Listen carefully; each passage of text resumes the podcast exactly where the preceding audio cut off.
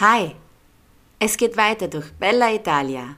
Mein Name ist Susi und Italien ist meine zweite Heimat. Mit meinen Geschichten, mit meinen persönlichen Erlebnissen und Erfahrungen möchte ich euch ein bisschen Italien-Feeling ins Wohnzimmer holen. Heute erzähle ich von Bologna, den Geheimnissen der Stadt und warum sie mich an eine Oma erinnert. Auf www.mitsusi.reisen gibt es weitere Tipps und Infos, sodass ihr jetzt entspannt zuhören könnt.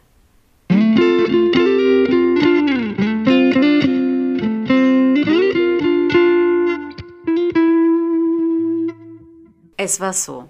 Eigentlich wollte ich ja gar keine Folge über Bologna machen, denn bis vor kurzem war ich von Bologna nicht so angetan.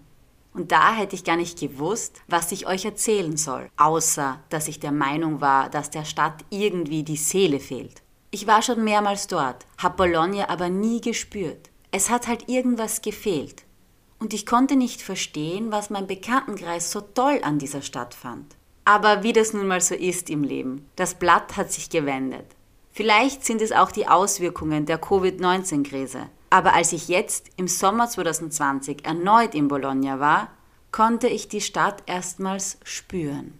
Ich weiß nicht, ob ihr versteht, was ich meine, wenn ich Seele oder spüren sage. Aber geht's euch nicht auch manchmal so, dass ihr in eine Stadt, eine Region oder ein Land kommt und etwas spürt? Meistens ist es ja so, wenn man zu Hause ankommt, dann spürt man dieses wohltuende Heimatgefühl. Und manchmal kommt man in ein Land und man spürt, dass es richtig ist, hier zu sein. Manchmal betritt man Orte und man spürt das Leben und die Lebensfreude. Manchmal aber spürt man auch die Sorge, die Armut oder die Angst, die dort herrscht. In Bologna habe ich halt gar nichts gespürt. Einfach nichts. Und deshalb fand ich, dass dieser Stadt die Seele fehlt. Als ich jetzt aber dort war und durch die Straßen spaziert bin, habe ich die Seele Bolognas gespürt, die sich anscheinend viel zu lang vor den Menschenmassen versteckt hat. Sie fühlt sich an wie eine weise, erfahrene Oma, eine, die viel erlebt hat und jetzt viel Liebe gibt. Wenn du die Seele Bolognas findest, erkennst du, wie schön sie ist. Aber du musst sie halt erstmal finden. Und mit dem Suchen und Finden habe ich also meine Probleme, wie ihr spätestens seit Folge 10 wisst. Die Stadt hat tatsächlich einige Geheimnisse, die man entdecken kann. Sieben, um genau zu sein. I sette segreti di Bologna. Die sieben Geheimnisse von Bologna. Dazu komme ich gleich. Vorher möchte ich aber noch erzählen, wie es überhaupt dazu gekommen ist, dass ich die Geheimnisse Bolognas entdeckt habe. Ein schönes Erlebnis. Zeitgleich gibt es auch einen tollen Einblick in die italienische Kultur und Lebensphilosophie. Treue Hörerinnen und Hörer wissen ja, dass ich in Reggio Emilia meine Familie kennengelernt habe. Also meine Amici, meine Freunde und Freundinnen, die eigentlich alle von Giù, also vom Süden Italien stammen und in den Norden gekommen sind, um dort zu studieren. Ein kleiner Teil dieser Leute ist immer noch in Reggio. Andere sind in Frankreich oder Deutschland und interessanterweise ist ein Großteil davon in Bologna. Ich habe aber das Gefühl, dass sie eigentlich alle am liebsten wieder nach Süditalien wollen. Aber in Bologna haben sie halt Arbeit gefunden und daher werden sie wohl auch hier bleiben. Jetzt ist meine süditalienische Community also in Bologna und ich habe sie besucht. Schön und gut, denkt ihr jetzt vielleicht. Aber was ist so besonders dran? Dann sind die Leute halt von Reggio Emilia 70 Kilometer südöstlich nach Bologna gezogen. Ja und? Ja, was ich noch nicht gesagt habe ist, dass ich eigentlich in Reggio Emilia zwei süditalienische Freundeskreise hatte. Und beide sind jetzt in Bologna. Und da dachte ich mir, wenn ich sie alle mag und sie alle mich mögen, dann könnten sie sich ja auch gegenseitig mögen. Außerdem sind sie alle aus Sizilien, sprechen also die gleiche Sprache. Und das muss dann einfach ja passen. So war es auch. Ich habe ein gemeinsames Mittagessen organisiert und habe dann tatsächlich alle an einem Tisch gehabt. Natürlich haben sie sich verstanden. So gut, dass aus einem Mittagessen mit Spaziergang, Kaffee und Aperitivo auch ein Abendessen und ein Spieleabend wurde.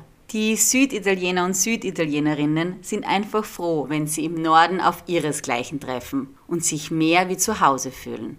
Und jetzt fragt ihr euch vielleicht, wo das Learning ist und was das mit der italienischen Kultur um Bologna zu tun hat. Klar, ich habe euch auch noch nicht gesagt, dass der eine Teil der Gruppe 20 Minuten zu spät kam. So, jetzt stellt euch das mal vor. Ihr würdet in einem Restaurant warten, weil eine Freundin darauf besteht, dass ihr neue Leute kennenlernen müsst. Und dann lassen genau diese auch noch auf sich warten. Wie unsympathisch, oder? Nein, hier war das eben nicht so. Na, dann haben sie halt gewartet. Mein Gott, was sind 20 Minuten? Wir haben ja den ganzen Nachmittag. Und außerdem ist das total verständlich, dass man zu spät kommt. Schließlich kommen sie mit dem Auto. Und das Parkplatz finden ist ja hier nicht so einfach. Denn die Parkwache hier im Norden, also in Bologna, die sei so streng, dass sie sogar Strafzettel schreiben, wenn man nicht innerhalb der vorgegebenen Parkplätze parkt. Unverschämt, oder? Anders als im Süden, wo du dir den Parkplatz einfach passend machst, wenn du sonst keinen findest. Ich fand das schön. Das sagt wieder so viel über die italienische Kultur aus. Zu spät kommen ist okay. Neue Freundinnen und Freunde werden sofort in die Familie aufgenommen. Und im Süden ist das Backen halt eine Ideologie. So, und jetzt zu Bologna. Ich sitze also mit neun lieben Menschen aus Sizilien in einem Restaurant in Bologna und denke über die Stadt nach. Woran denkt ihr, wenn ihr Bologna hört? An die Uni, an den Bologna-Prozess und die ECTS? Wahrscheinlich nicht, sondern wohl eher an eine italienische Stadt, orangefarbene, rötliche Häuser und Spaghetti Bolognese. Vielleicht denkt der eine oder die andere aber auch an die Tante Ceccarelli, an eine österreichische Rockband und an Amore. Hoffentlich muss ich das jetzt nicht als unbezahlte Werbung kennzeichnen. Hm, naja, wie auch immer. Ich denke mittlerweile an die Geheimnisse der Stadt. So geheim sind sie zwar gar nicht, denn jeder bzw. jede mit Internetzugang, also mit großer Wahrscheinlichkeit auch du, braucht nur die Begriffe Geheimnisse und Bologna in eine Suchmaschine eingeben und wenige Sekunden später hast du sie. Sieben sind es. Bei dem davor erwähnten Mittagessen wurde mir davon erzählt und zwei Tage später haben wir sie gemeinsam aufgespürt. Sie sind ganz interessant. Da ist zum Beispiel eine Neptun-Statue mit einer riesigen Erektion. Die siehst du aber nur von einem bestimmten Blickwinkel aus. An einem anderen Ort entdeckst du, wenn du nach oben schaust, in der Decke Pfeile, die aufgrund von Brüsten nicht ihr eigentliches Ziel getroffen haben, sondern nun hier feststecken. Und mitten in Bologna gibt es ein Fenster in einer Mauer, das auf ein Mini-Venedig blicken lässt. Wie gesagt, könnt ihr die sieben Geheimnisse einfach googeln.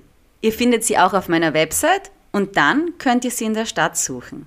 Ist ganz lustig. Was ich allerdings noch spannender fand, sind drei andere Geheimnisse. Erstens die Bögen, die Arkaden, die Portici, wie sie auf Italienisch heißen. Fast 40 Kilometer lange Gänge in der ganzen Stadt. Total praktisch, wenn es regnet. Da sparst du dir gleich den Regenschirm. Oder auch im Sommer schützen sie vor Sonnenbrand oder einem Hitzestich. Und als ich letztens mit meiner Freundin Federica unter diesen Arkaden spaziert bin, habe ich sie gefragt, ob sie wisse, was es mit den ganzen Arkaden auf sich hat.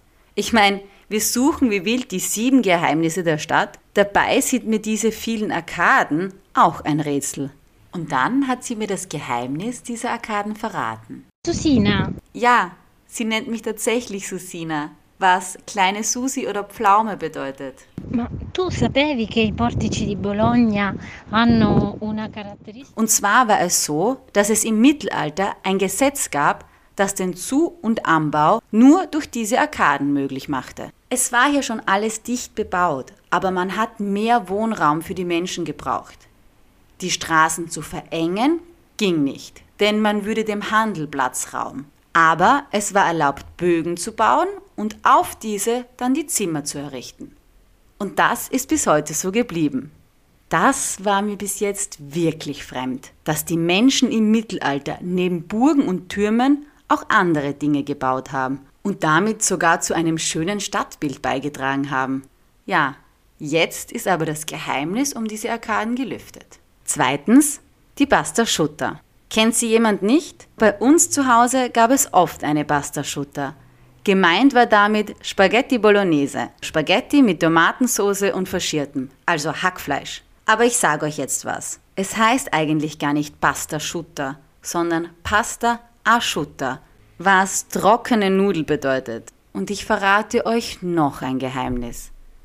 Pasta Asciutta muss gar nicht zwingend Spaghetti Bolognese sein.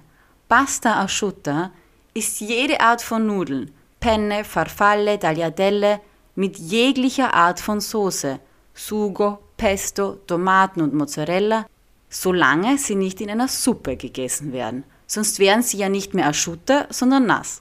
Wenn du in Italien Pasta asciutta im Sinne von Spaghetti Bolognese willst, dann musst du Pasta con Ragu alla Bolognese bestellen, wobei dieses Gericht hier eigentlich mit Tagliatelle und nicht mit Spaghetti zubereitet wird. Seht ihr, man lernt nie aus. Drittens die Oma. Bologna ist die Hauptstadt der Region Emilia-Romagna. Sie wird auch La Rossa, die rote, La Dotta, die gelehrte und La Grassa, die dicke genannt. Klar, weil die Häuser rot-orange sind, sie eine der anerkanntesten Universitäten beherbergt und die Heimat vieler Köstlichkeiten, wie zum Beispiel der Tortellini ist. Ich nenne sie ab jetzt aber La Nonna, die Oma, weil sie mich irgendwie an die Oma von Heidi erinnert. Die, die viel weiß, viel erlebt hat, ihr Wissen und ihre Liebe auch mit dir teilt, aber du musst sie erstmal entdecken, weil sie sitzt da ganz unscheinbar auf ihrem Schaukelstuhl. Außerdem passt die Bezeichnung Oma auch ganz gut, weil Omas üblicherweise wollen, dass man ausreichend zu essen hat. Und das ist in Bologna sichergestellt. Zudem akzeptiert sie dich so, wie du bist. Du musst hier weder hip, schick, trendy noch mit irgendwelcher Markenkleidung herumlaufen, um zum Stadtbild zu passen. Im Gegensatz zu anderen Großstädten, wo manchmal gefühlt alle gleich aussehen. Die Menschen hier sind so, wie sie eben sind und fertig. Das habe ich alles plötzlich erkannt, als ich auf den Spuren der Geheimnisse Bolognas war, als ich mit meinen Freundinnen und Freunden Pasta al Ragu alla Bolognese gegessen und mal genau hingesehen habe. Das mit den Geheimnissen in Bologna nimmt ja eigentlich gar kein Ende. Oder wusstet ihr, dass es in Bologna im Mittelalter über 100 Türme gab? Einen Platz, der sieben Kirchen gibt, obwohl dort nur vier stehen, und es interessanterweise genau 666 Arkaden sind, die zur Wallfahrtskirche Santuario della Madonna di San Luca führen. Bologna hat einige Geheimnisse, mindestens sieben, wahrscheinlich aber noch viel mehr. Ich will und wollte mehr. Mehr von mir gibt's bald zu hören, zu lesen aber schon jetzt auf www.mitsusi.reisen. Ciao und bis bald. Ihr findet mich übrigens auch auf Instagram